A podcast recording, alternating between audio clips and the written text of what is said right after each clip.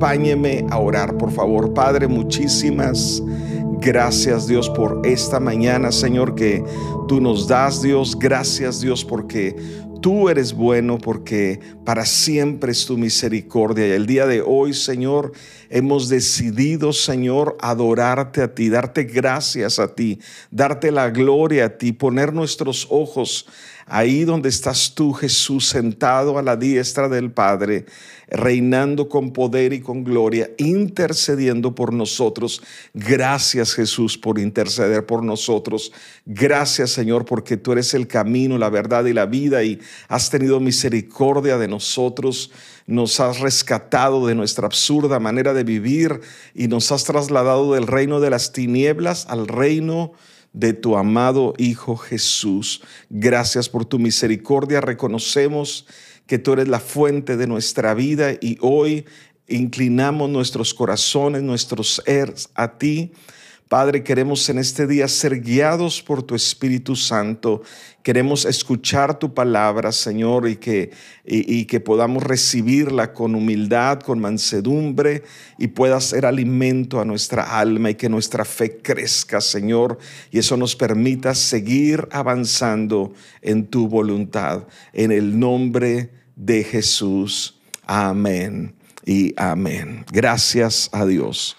Pues bueno, muy buenos días. Estamos en el capítulo 4 de nuestro devocional Sigo avanzando. Y hemos estado aprendiendo cómo seguir avanzando en lo que Dios tiene para nuestra vida. Y, hemos aprendido que, que es muy importante comenzar cada día con la actitud correcta y es una actitud de avance, una actitud de ir hacia adelante, de avanzar, porque esa es la voluntad de Dios para nuestra vida. He llamado a esta reflexión, avanza sin temor. Avanza sin temor. El temor, los miedos, es una de las armas favoritas de Satanás para detenernos. No, no, no estoy hablando del, temor a las cucarachas o a los perros o a las alturas. Algunos tienen pánico a, estar en público, ¿verdad? A eh, eh, hacer una transmisión en vivo como esta, eh, sino me estoy refiriendo al temor cuando es algo interno que, que nos desanima, que trae desesperanza a nuestra vida, porque el temor es lo contrario a la fe. ¿verdad? Eh, eh, la fe es creer que vendrá lo que, lo que anhelamos, lo que estamos buscando, y el temor es creer, asegurar que vendrá lo que no quieres. Y por eso muchos terminan diciendo, oh, yo sabía que iba a suceder así, iba a salir mal, porque eso es, es, es lo contrario a la fe. Y siendo honestos, todos somos tentados por el temor. No importa cuánto tengo de cristiano, cuánta madurez tenga espiritual, siempre vamos a ser tentados con el temor. Y el objetivo del temor es paralizarnos. ¿verdad? Es como a veces cuando vas a entrar tal vez a una casa y ves ahí un letrero con, que tiene una foto de un perro ahí bravo, ¿verdad? Este, eh, eh, y dice, cuidado, no entre, cuidado con el perro, ¿verdad? Entonces ya te detienes, te paralizas y dices, mejor no entro, ¿verdad? Aunque tal vez ni siquiera hay un perro ahí adentro, ¿verdad? Pero eh, eh, el, objetivo del temor es paralizarnos. Por eso he titulado esta reflexión Avanza sin temor. Y vamos a ver en la Biblia, ahí en Hechos 4, eh, la historia de un milagro. Recién estaba naciendo la iglesia después del día de Pentecostés habían, los discípulos habían recibido la llenura del Espíritu Santo, la, venida de la promesa del Padre y eh, multitudes estaban viniendo a los pies de Cristo. Y en Hechos 4 encontramos un milagro, perdón, en Hechos 3 encontramos un milagro eh, donde eh, Pedro y Juan van entrando ahí, a van a la oración y se encontraron con un hombre que pedía limosna porque estaba lisiado, estaba mal de sus piernas, pero Pedro y Juan dijeron, no tenemos oro ni plata, pero lo que tenemos te damos. En el nombre de Jesús, levántate. Y se levantó, ¿verdad? De un salto, fue sanado, fue notorio ahí en toda Jerusalén y se hizo un revuelo. Y en Hechos 4 encontramos que los cristianos, este, bueno, específicamente Pedro y Juan, fueron arrestados eh, y fueron confrontados y amenazados por las autoridades religiosas de aquel tiempo, que también eran autoridades judiciales también. Y fueron amenazados y diciéndoles, hey, ya dejen de hablar de Jesús, hey, ya deténganse. Eh, eh, y no pudieron hacerles mucho, simplemente intimidarlos. Fueron intimidados porque el temor siempre tratará de frenar nuestro progreso. Y tal vez alguien tiene que escuchar esto el día de hoy. Eh, el temor siempre va a tratar de frenar el progreso, el progreso de la iglesia, el progreso en tu vida, eh, el, tomar decisiones, eh, el temor, vamos a ser tentados por el temor. Y bueno, ahí en Hechos 4, retomando esta historia, dice en Hechos 4, 23, Hechos 4:23, vamos a leer hasta el 31 esta historia y vamos a estar ahí verso tras verso aprendiendo algunas cosas. En Hechos 4:23 dice, al quedar libres, Pedro y Juan volvieron a los suyos. Qué importante es esto. Yo lo tengo subrayado aquí. Cuando quedaron en libertad, cuando las autoridades los dejaron libres después de haberlos amenazado, intimidado, y no era poca cosa era, era como el ministerio público, tal vez hoy en día, ¿verdad? Entonces, eh, volvieron a los suyos. Qué importante es tener un, grupo, eh, es pertenecer a la iglesia, a, un, a, una, congregación, a congregar, no dejar de congregarnos, eh, a estar en un grupo conexión, en un grupo pequeño. Dice, volvieron a los suyos y les relataron todo lo que les habían dicho los jefes de los sacerdotes y los ancianos. Ellos eran las autoridades en aquel entonces. Y, bueno, esto es muy importante porque la Biblia nos dice que debemos llevar las cargas los unos de los otros.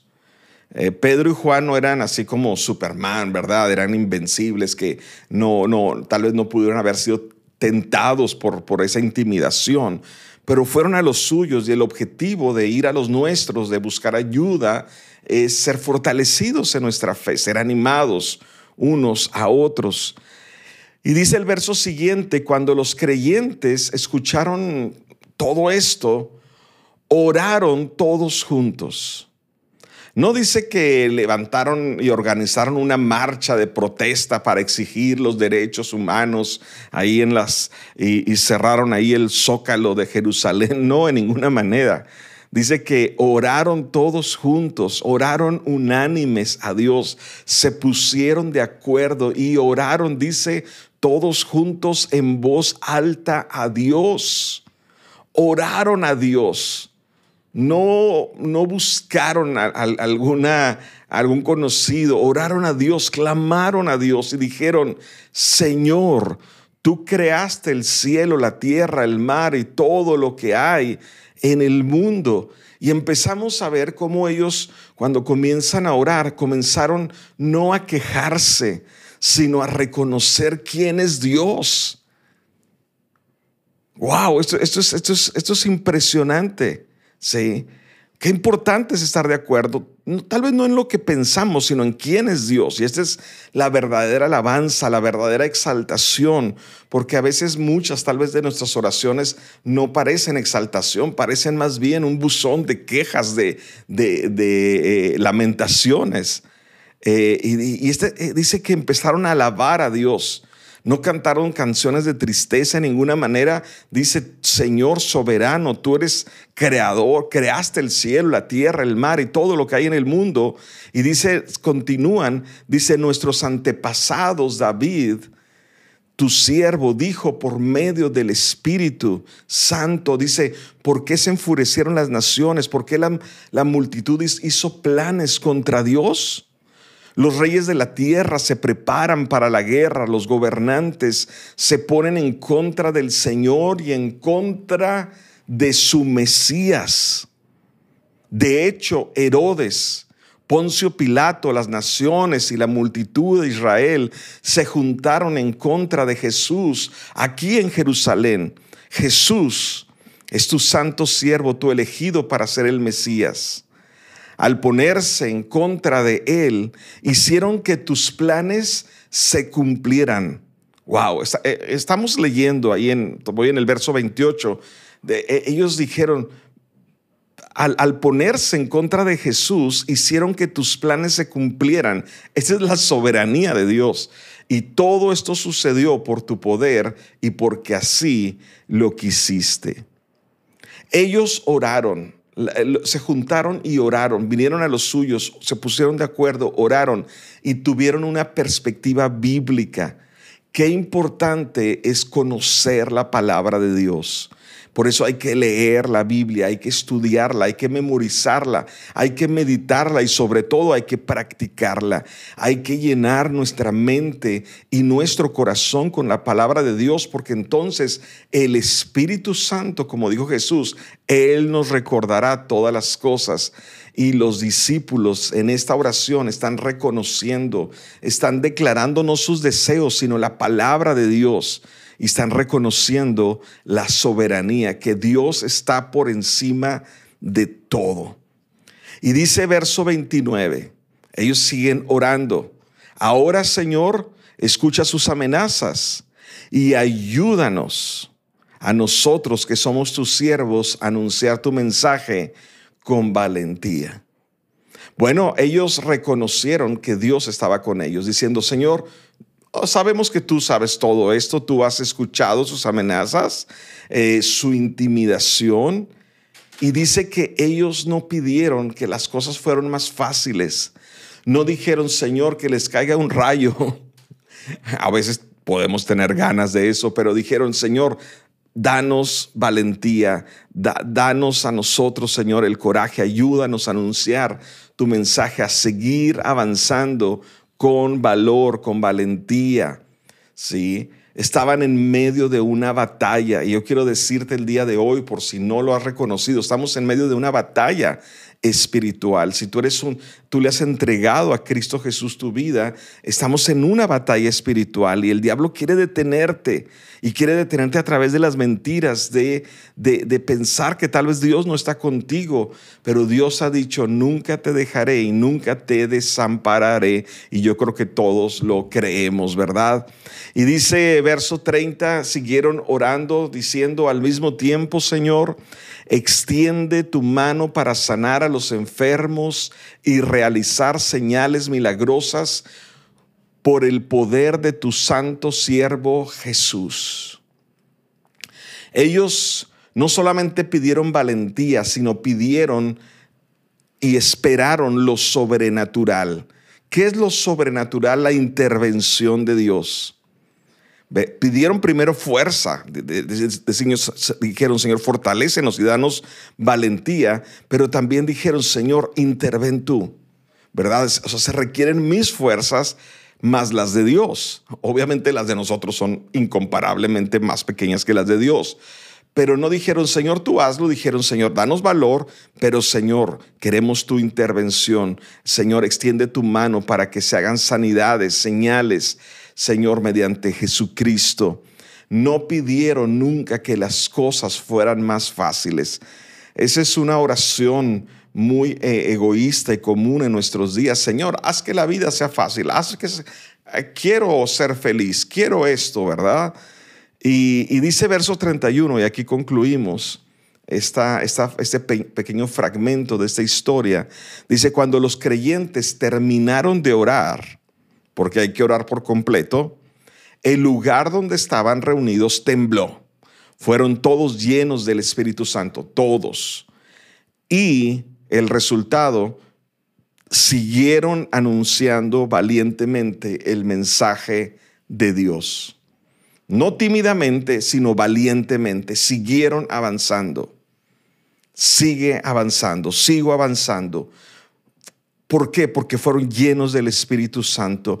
Y hay una relación muy fuerte entre la llenura del Espíritu Santo y la valentía. Hay una relación muy fuerte entre la, entre la llenura del Espíritu Santo y seguir avanzando. Por eso necesitamos ser llenos de Dios, entusiastas, llenos de Dios cada día.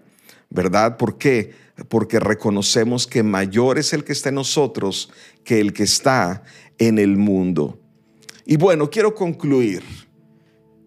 ¿Qué aprendemos el día de hoy? La iglesia no puede detenerse, nunca se ha detenido. Desde hace más de dos mil años que nació la iglesia, no se ha detenido, ¿verdad? La iglesia, eh, ¿por qué? Porque la iglesia es un movimiento con un impulso sobrenatural, con el impulso del Espíritu Santo. Así es que la iglesia no se detiene, no podemos dejar de orar, no podemos dejar de compartir.